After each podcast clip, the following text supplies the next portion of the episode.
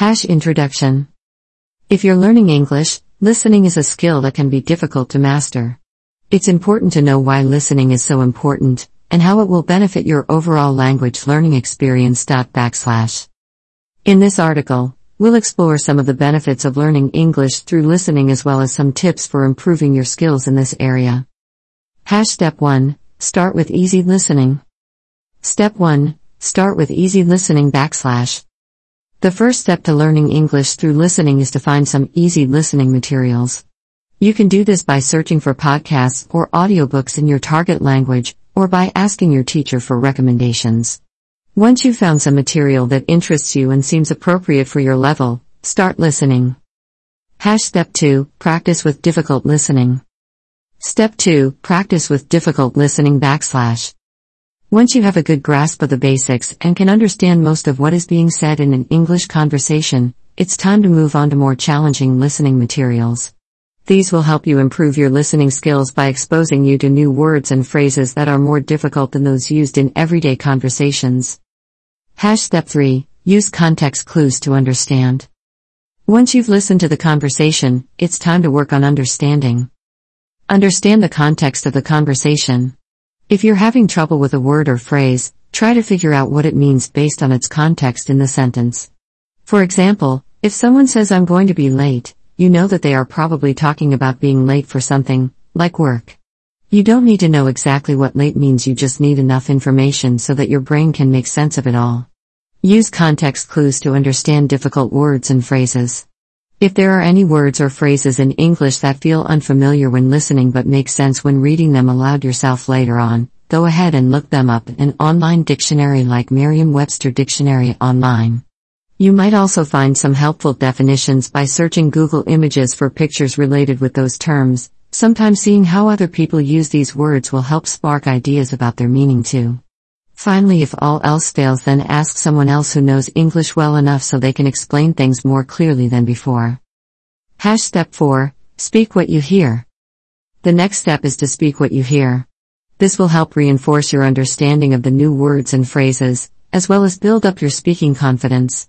Try repeating what you hear in a sentence or two of your own, then practice saying it again and again until it feels natural exclamation mark backslash.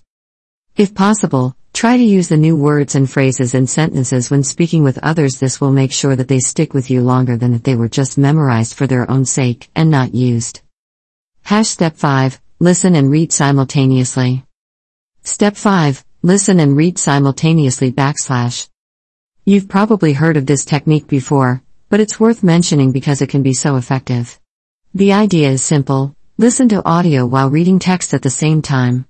This will help you learn how words are pronounced in context and also improve your reading speed, which is important for understanding spoken English better exclamation mark backslash. The best way to do this is by using an app like Audible, which allows users access thousands of audiobooks, or Duolingo, a free language learning app. You can also find podcasts on the iTunes University or YouTube channels with transcripts available for each episode so that you can follow along with both audio and text simultaneously. Hash Step 6 Listen to native speakers. After you've learned the basics of English grammar and vocabulary, it's time to get into the real world. You'll want to find native speakers who can help you improve your listening skills. Backslash. There are many ways for you to do this. Find a local English conversation group or club, like Toastmasters, where people meet regularly and speak in English with each other. If there isn't one near you, try joining an online forum where people from around the world come together online and practice their English by talking about various topics related to culture, politics, and current events. The best part about these kinds of groups is that they're free. Hash Step 7 Listen to music. Step 7 Listen to music backslash. You can also learn English through listening by listening to music. There are many different types of music from which you can choose, and this will depend on your taste in music. For example, if you like rock, then there are many bands that sing in English, such as the Beatles or Queen. However, if rap is more your thing, then artists such as Eminem or 50 Cent would be good choices. Backslash. Once you have chosen a song that interests you, then it's time to start listening. Listen carefully so that all the words are clear in your mind before moving on to step 2, where we will look at how these words should be pronounced correctly by an American speaker. This will help with pronunciation. Hash step 8. Listen to English podcasts. To strengthen your listening skills, it's important to listen to English podcasts. Here are some tips. Find a podcast that interests you and subscribe to it on iTunes or another platform. Listen carefully as you follow along with the conversation on screen or in your head. Pay attention to new words and phrases that are unfamiliar, so that next time they come up in conversation with someone else, you'll know how to use them correctly. Hash conclusion. In this article, we've discussed how you can learn English through listening. You can use these techniques to improve your pronunciation, vocabulary, and grammar. Backslash. It's important to remember that there is no single method that will work for everyone. The best way to learn a language is by using multiple methods at once so that you don't get bored or lose interest in learning English. Welcome to the English Learning Podcast, where we help you improve your English skills one episode at a time. In today's episode, we'll be discussing how to practice basic level English listening. Listening is an essential skill in learning any language, and it's no different when it comes to English. However, if you're just starting out, it can be challenging to find resources that are suitable for your level. So, we've put together some tips that will help you practice basic level English listening. Tip number 1 Watch English cartoons. Cartoons are a great way to learn basic English vocabulary and grammar. They're fun, engaging, and easy to follow. Start by watching cartoons that are geared towards young children. They're usually simple and easy to understand, and they often use repetitive phrases that will help you remember new words. Tip number 2 Listen to English songs. Songs are another fantastic way to practice basic level English listening. Choose songs that you enjoy listening to and try to follow along with the lyrics. You can find the lyrics to most songs online, so you can read along as you listen. This will help you improve your pronunciation and vocabulary. Tip number 3 Listen to English audiobooks. Audiobooks are an excellent resource for improving your listening skills. Choose books that are at your level and listen to them regularly. You can listen to them while you're commuting, exercising, or just relaxing at home. This will help you get used to the speed and rhythm of English speech. Tip number 4 Watch English TV shows. Watching TV shows in English is a great way to improve your listening skills.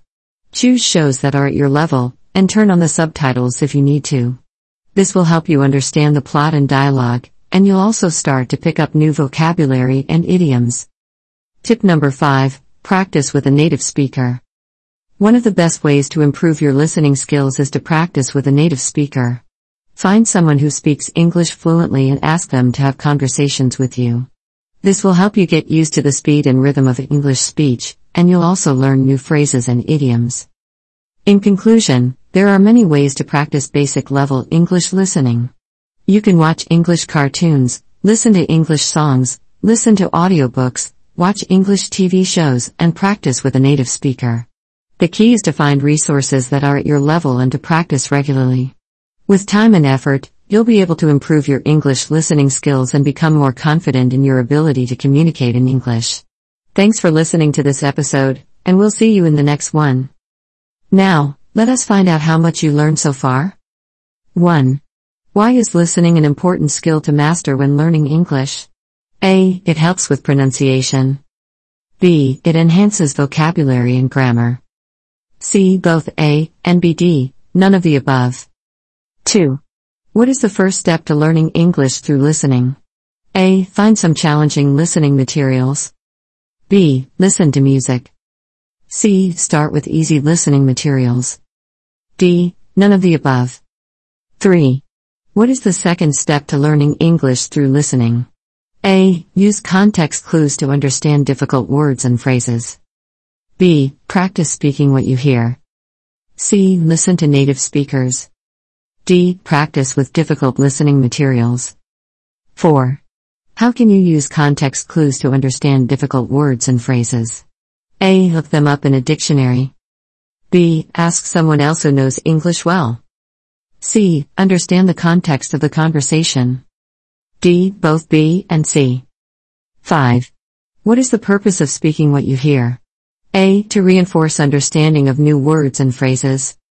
B. To build up speaking confidence. C. Both A and BD, none of the above. 6. What is the best way to listen and read simultaneously? A. Use an app like Audible or Duolingo. B. Find a local English conversation group or club. C. Listen to English podcasts. D. None of the above. 7. How can you find native speakers to practice listening with? A. Join an online forum. B. Find a local English conversation group or club. C. Both A and B. D. None of the above. 8. How can listening to music help with learning English? A. It enhances vocabulary and grammar. B. It helps with pronunciation. C. Both A and B. D. None of the above. 9. What is the benefit of listening to English podcasts? A. It improves listening skills. B. It helps with reading speed. C. Both A and B. D. None of the above. 10. How can the techniques discussed in the article help with learning English? A. They can improve pronunciation, vocabulary, and grammar. B. They can only improve pronunciation. C. They can only improve vocabulary and grammar. D. None of the above. English teacher, hello. Today, we're going to talk about envy. Can you tell me what it means? Basic English student, ah, uh, I think it means wanting something that someone else has. English teacher, that's right. Envy is the feeling of wanting something that someone else has. Can you think of a time when you felt envious? Basic English student, yeah, my friend got a new phone and I really wanted it too. English teacher, that's a great example. Envy can be a powerful emotion that can make us feel unhappy or dissatisfied. Do you think envy is a positive or negative emotion? Basic English student, negative? English teacher, yes, that's right.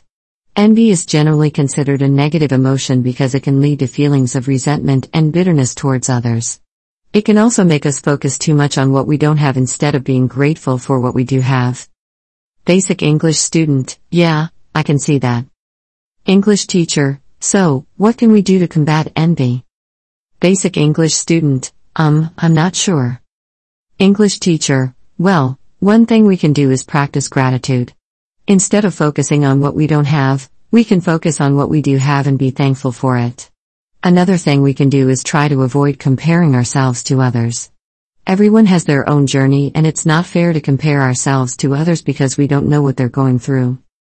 Basic English student, okay, that makes sense. English teacher, good. Now, let's practice using envy in a sentence. Can you give me a sentence using envy? Basic English student, um, I envy my friend's new car. English teacher, great job. Now let's try using envy in a more complex sentence. How about, I can't help feeling a little envious of my coworker's promotion, but I know I need to focus on my own growth and development. Basic English student, okay, I can't help feeling a little envious of my coworker's promotion, but I know I need to focus on my own growth and development. English teacher, excellent. You're getting the hang of it. Remember, envy is a natural emotion, but it's important to not let it consume us. Instead, we should focus on our own journey and be grateful for what we have. English teacher, hello. Today, we're going to talk about jealousy. Can you tell me what it means? Basic English student, I think it means feeling afraid of losing someone or something that you have. English teacher, that's a good start. Jealousy is the feeling of being upset or angry because someone else has something you want or because someone else is getting attention that you feel you deserve. Can you think of a time when you felt jealous? Basic English student, yeah, when my friend got a better grade than me on a test. English teacher, that's a common example. Jealousy can be a powerful emotion that can cause us to feel insecure, anxious, or unhappy. Do you think jealousy is a positive or negative emotion? Basic English student, negative? English teacher, that's correct. Jealousy is generally considered a negative emotion because it can lead to negative behaviors and can damage relationships. It's important to recognize when we are feeling jealous and to address it in a healthy way. Basic English student, what do you mean by addressing it in a healthy way? English teacher, well, when we feel jealous, we may be tempted to act out in ways that are hurtful to others or ourselves. For example, we may try to control the situation or the person we are jealous of, or we may isolate ourselves and withdraw from others. Instead, we need to communicate our feelings in a respectful and honest way, and work towards finding a solution that works for everyone involved. Basic English student, that makes sense. English teacher, good. Now, let's practice using jealousy in a sentence. Can you give me a sentence using jealousy? Basic English student, um, I feel jealous when my sister gets more attention than me. English teacher, excellent. Now let's try using jealousy in a more complex sentence. How about, I know I shouldn't feel jealous of my friend's success, but sometimes it's hard not to compare myself to her. Basic English student, okay, I know I shouldn't feel jealous of my friend's success, but sometimes it's hard not to compare myself to her.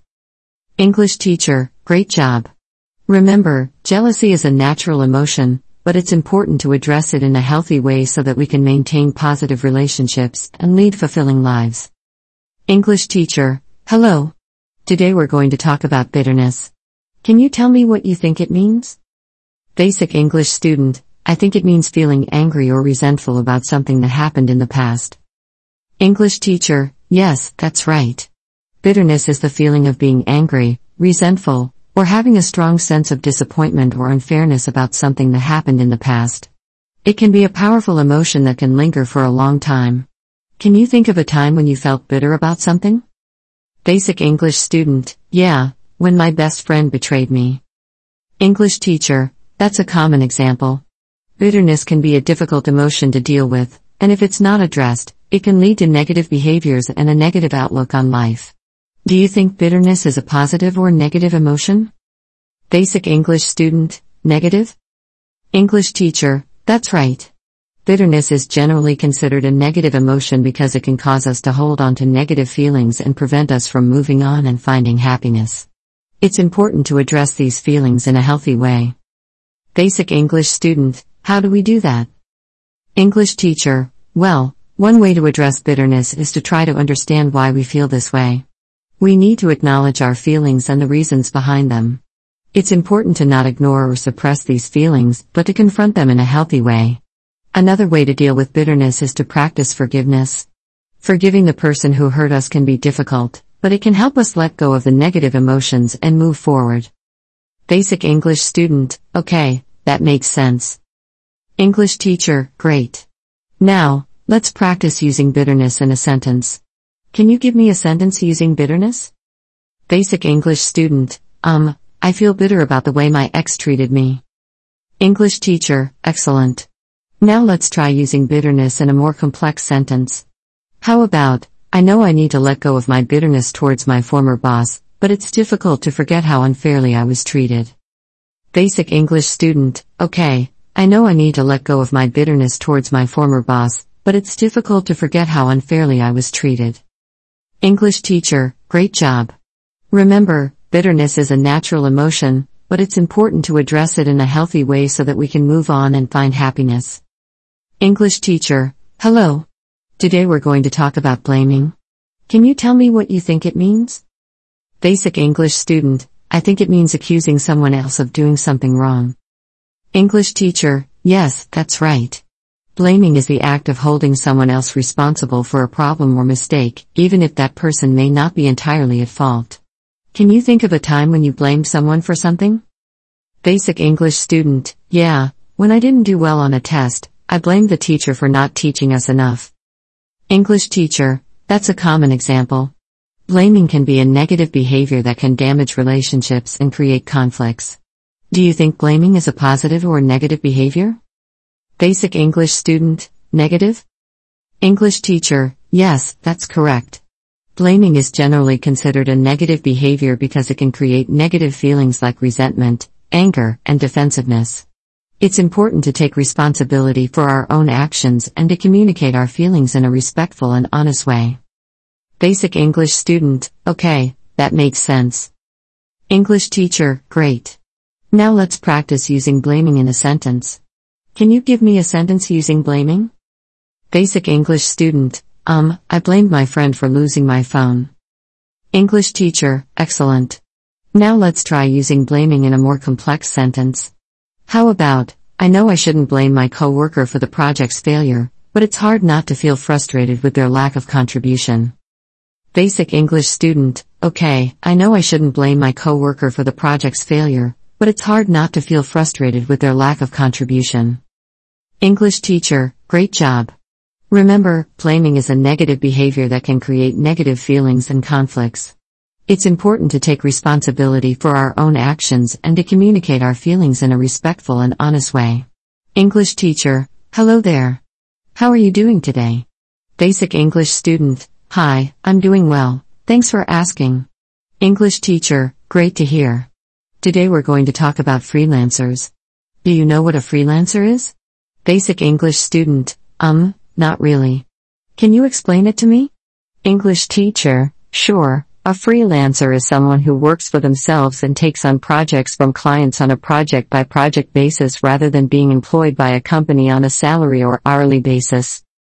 Basic English student, oh, okay. So they don't have a boss? English teacher, well, they do have clients who they work for, but they don't have a single employer who they work for full time. They're independent contractors, essentially. Basic English student, I see. So what kind of work do freelancers do? English teacher, that depends on their skills and interests. Freelancers can do all sorts of work, from writing and graphic design to programming and consulting. Basic English student, wow, that's pretty cool. So how do freelancers find work? English teacher, there are many ways that freelancers can find work. Some common methods include networking, using online job platforms, and cold emailing potential clients. Basic English student, okay, got it. Are there any downsides to being a freelancer? English teacher, well, one downside is that freelancers don't have a steady stream of income like employees do. They have to actively seek out work and there may be times when they don't have any projects to work on. Additionally, freelancers have to handle their own taxes and other administrative tasks. Basic English student, that sounds like it could be challenging. Are there any benefits to being a freelancer?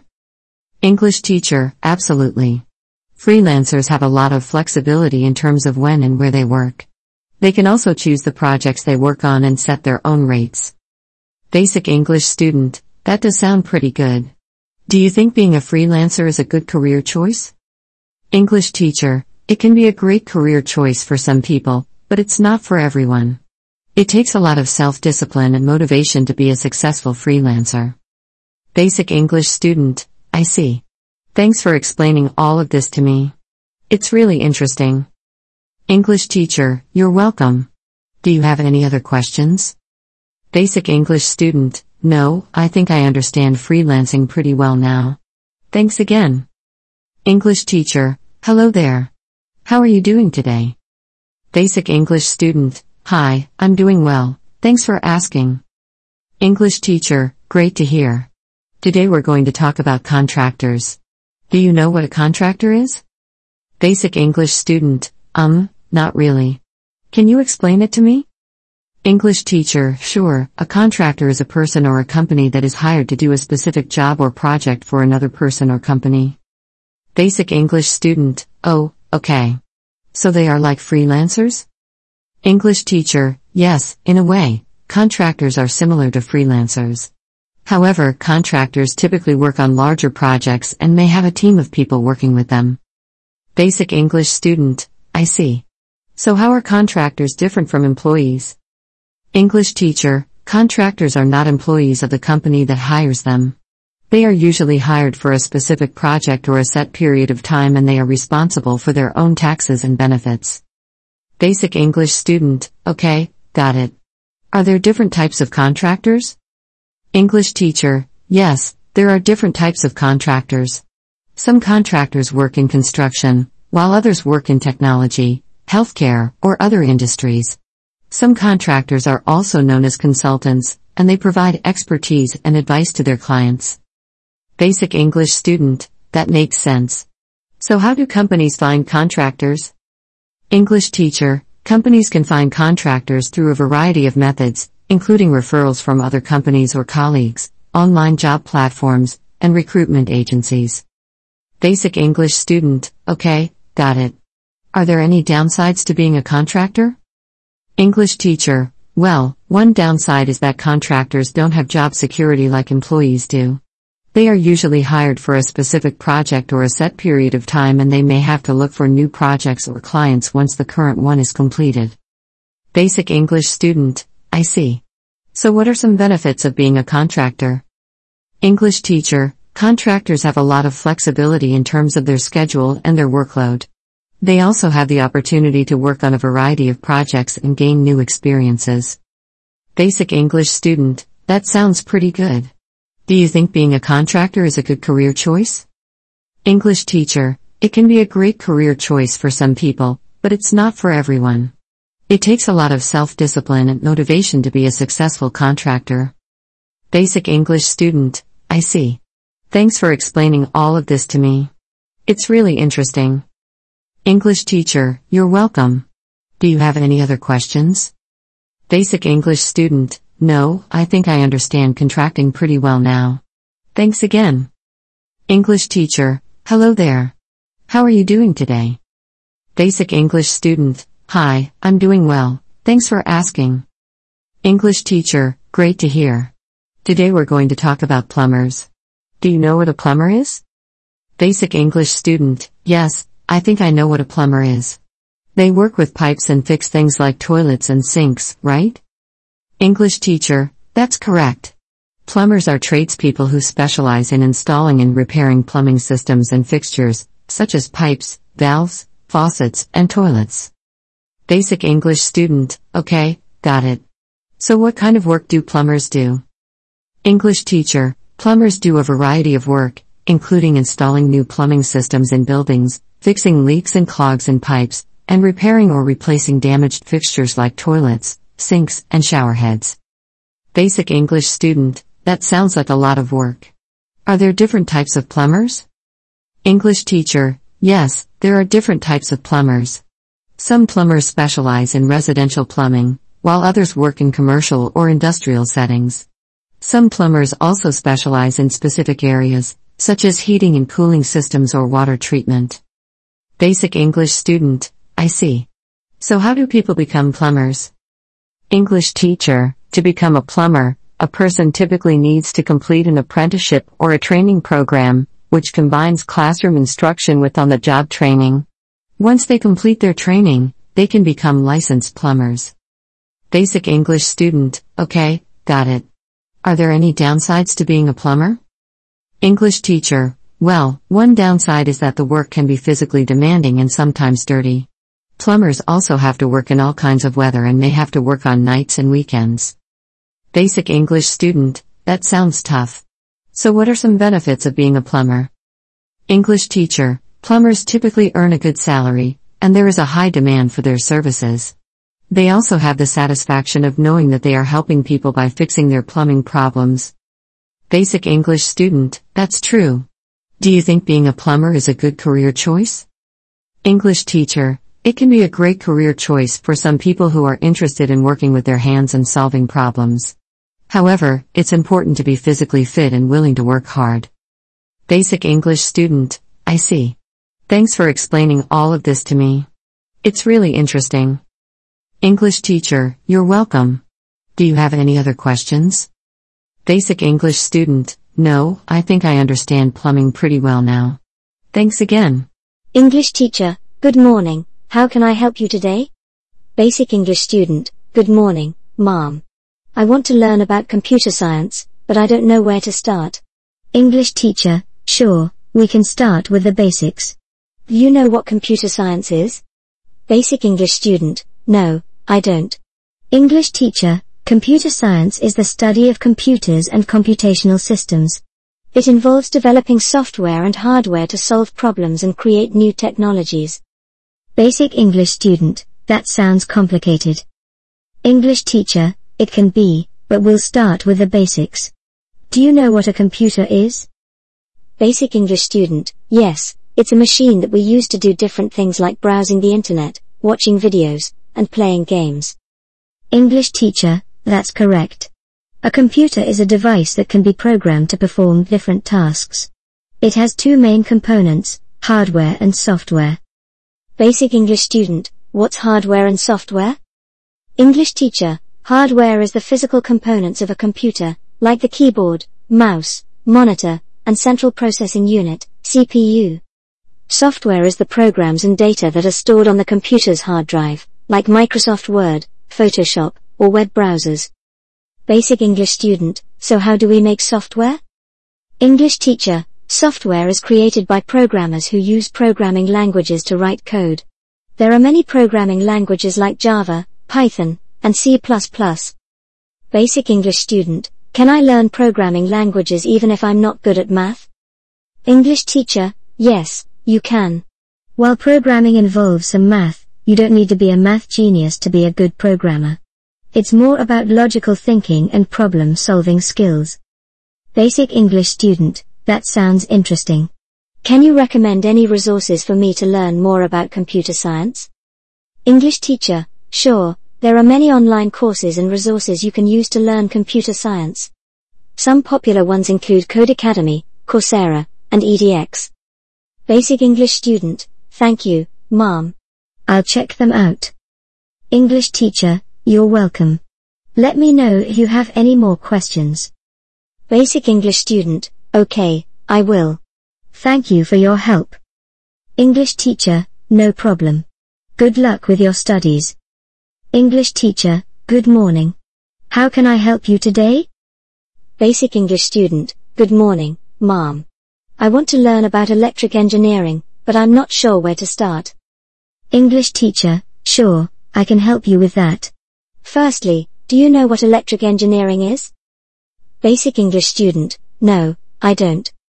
English teacher, electrical engineering is the study and application of electricity, electronics, and electromagnetism. It involves designing, developing, and testing electrical systems and devices. Basic English student, that sounds interesting. What kind of things can we do with electrical engineering? English teacher, the field of electrical engineering is very broad and offers many opportunities. For example, electrical engineers design and develop new technologies such as smartphones, computers, and electric cars. They also work on power grids and renewable energy systems like solar panels and wind turbines. Basic English student, that's really cool. Can you tell me more about how electric engineering works? English teacher, sure. Electrical engineers use the principles of physics and mathematics to design and analyze electrical systems. They use various tools and techniques like circuit analysis, computer simulation, and testing to develop and refine their designs. Basic English student, wow, that sounds complicated. English teacher, it can be, but it's also very rewarding. You don't need to be a genius to learn about electrical engineering, but it does require a good understanding of mathematics and physics. Basic English student, I'm not very good at math or physics, does that mean I can't learn about electrical engineering? English teacher, not necessarily. With hard work and dedication, anyone can learn about electrical engineering. There are many resources available online, and you can start with the basics and gradually work your way up. Basic English student, that's good to know. Can you recommend any resources for me to learn more about electrical engineering? English teacher, sure, there are many resources available online, including textbooks, video lectures, and online courses. Some popular websites that offer electrical engineering courses include Coursera, edX, and Khan Academy.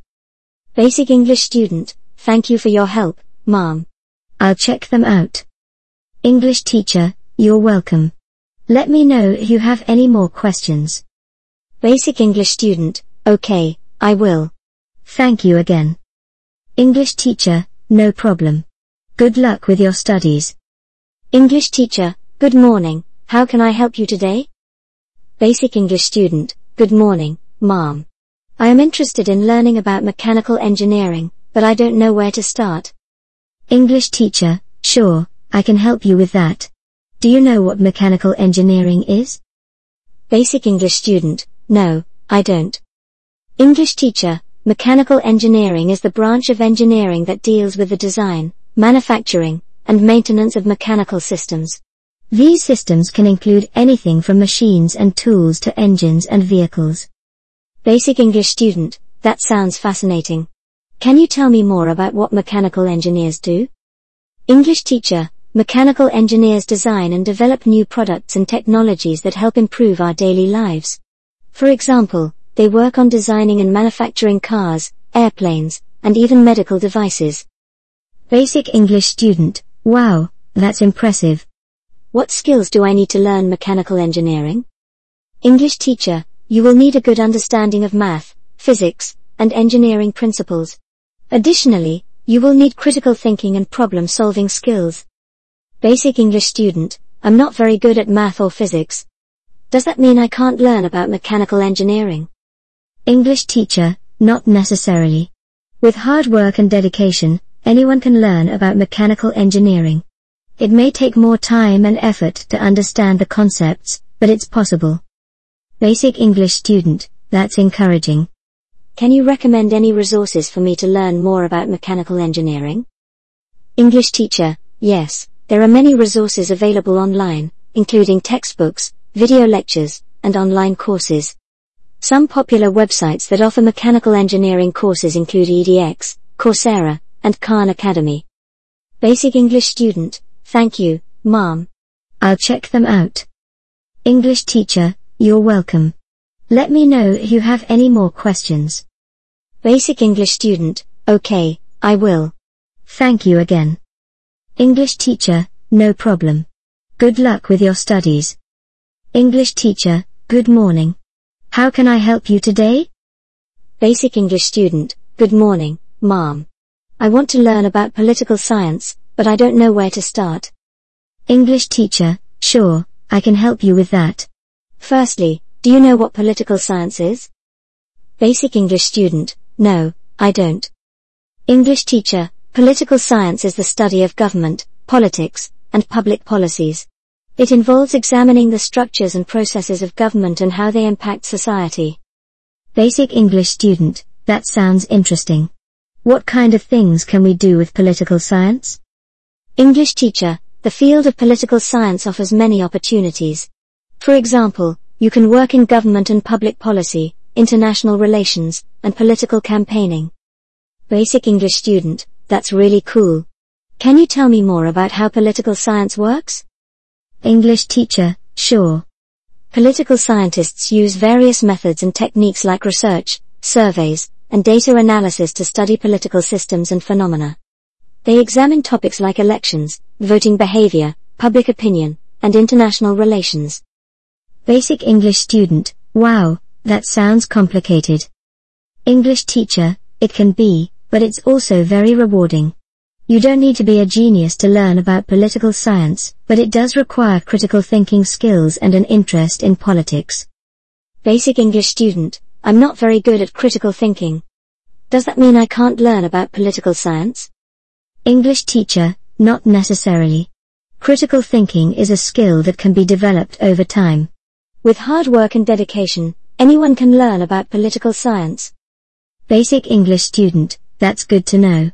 Can you recommend any resources for me to learn more about political science?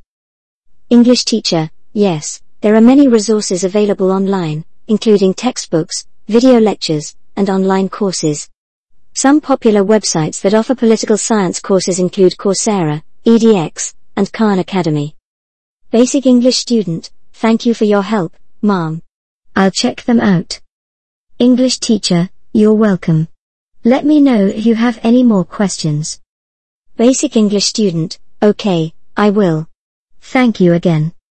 English teacher, no problem. Good luck with your studies.